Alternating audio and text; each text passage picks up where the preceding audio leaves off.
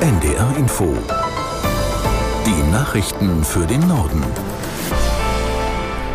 Um 15.30 Uhr mit Benjamin Kirsch. Die CDU in Hessen beendet die Zusammenarbeit mit den Grünen und strebt eine Koalition mit der SPD an. Das beschlossen die Gremien der Partei einstimmig. Ministerpräsident Rhein äußerte sich dazu am Vormittag vor der Presse.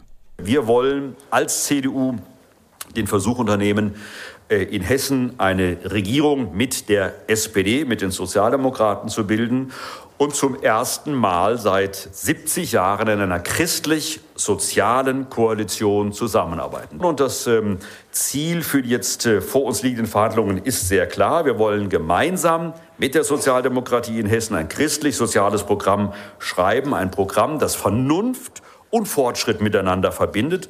Ein Programm für Vernunft äh, im Umgang mit der Migration, besonnen, nie mit Schaum vorm Mund, aber doch mit sehr klaren Entscheidungen. Hessens Ministerpräsident Rhein.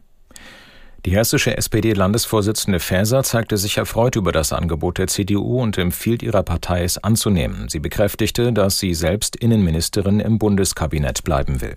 Ich habe immer sehr deutlich gemacht, dass ich eine wichtige Aufgabe hier in Berlin übernommen habe. Ich habe, glaube ich, in den letzten Wochen gezeigt, ich war nahezu in jeder Woche im Kabinett mit eigenen Initiativen, ähm, dass das bei mir absoluten Vorrang hat. Das war übrigens ja auch während der Wahlkampfzeit so.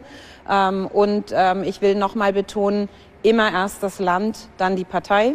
Und deswegen kann ich es ausschließen, ich bleibe Bundesinnenministerin.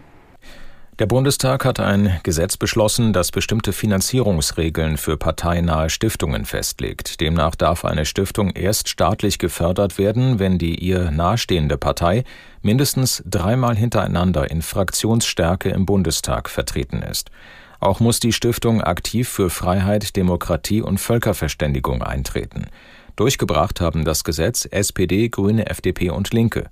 Die AfD, die erst zum zweiten Mal vertreten ist, sprach von einem AfD-Verhinderungsgesetz und kündigte an, beim Bundesgerichtshof dagegen vorzugehen.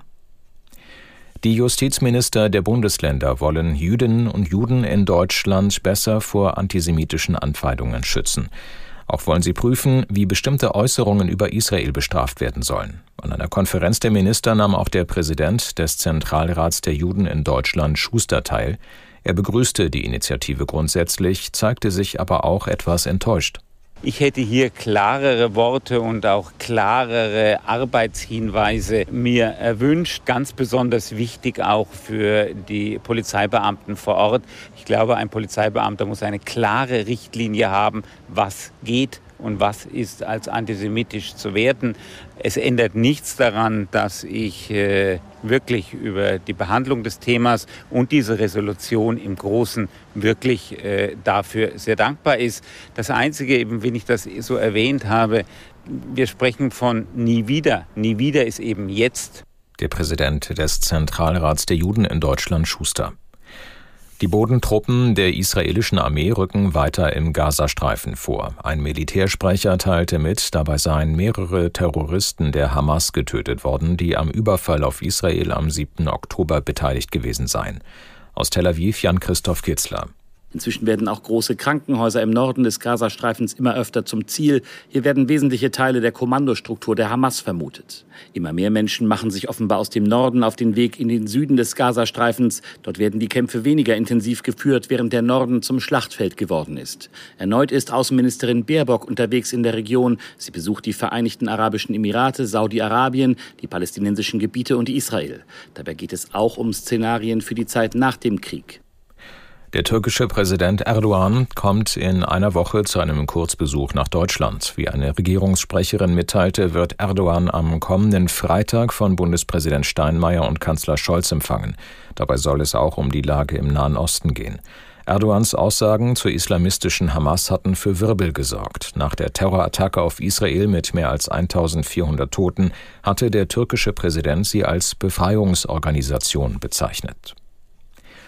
Mehrere Verbände der Kinder- und Jugendarbeit protestieren gegen die Sparpolitik der Bundesregierung.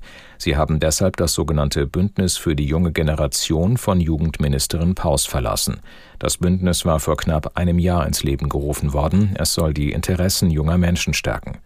Die Vorsitzende des deutschen Bundesjugendringes Broda wirft der Bundesregierung allerdings vor, seitdem gegenteilige Schritte unternommen zu haben, unter anderem mit Kürzungen bei Trägern der Jugendarbeit und bei Freiwilligendiensten.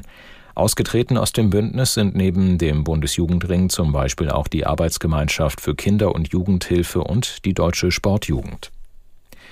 Die Gewerkschaft Verdi plant für kommende Woche in Hamburg weitere Warnstreiks im öffentlichen Dienst. Von Montag bis Donnerstag soll es nacheinander in unterschiedlichen Bezirken zu Arbeitsniederlegungen kommen, hieß es. Aufgerufen seien unter anderem Beschäftigte in Bezirksämtern, Schulen und der Feuerwehr.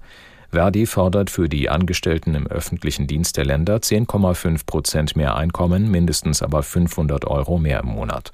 Die Tarifgemeinschaft deutscher Länder lehnt das ab. Am 7. Dezember sollen die Verhandlungen fortgesetzt werden. Das waren die Nachrichten.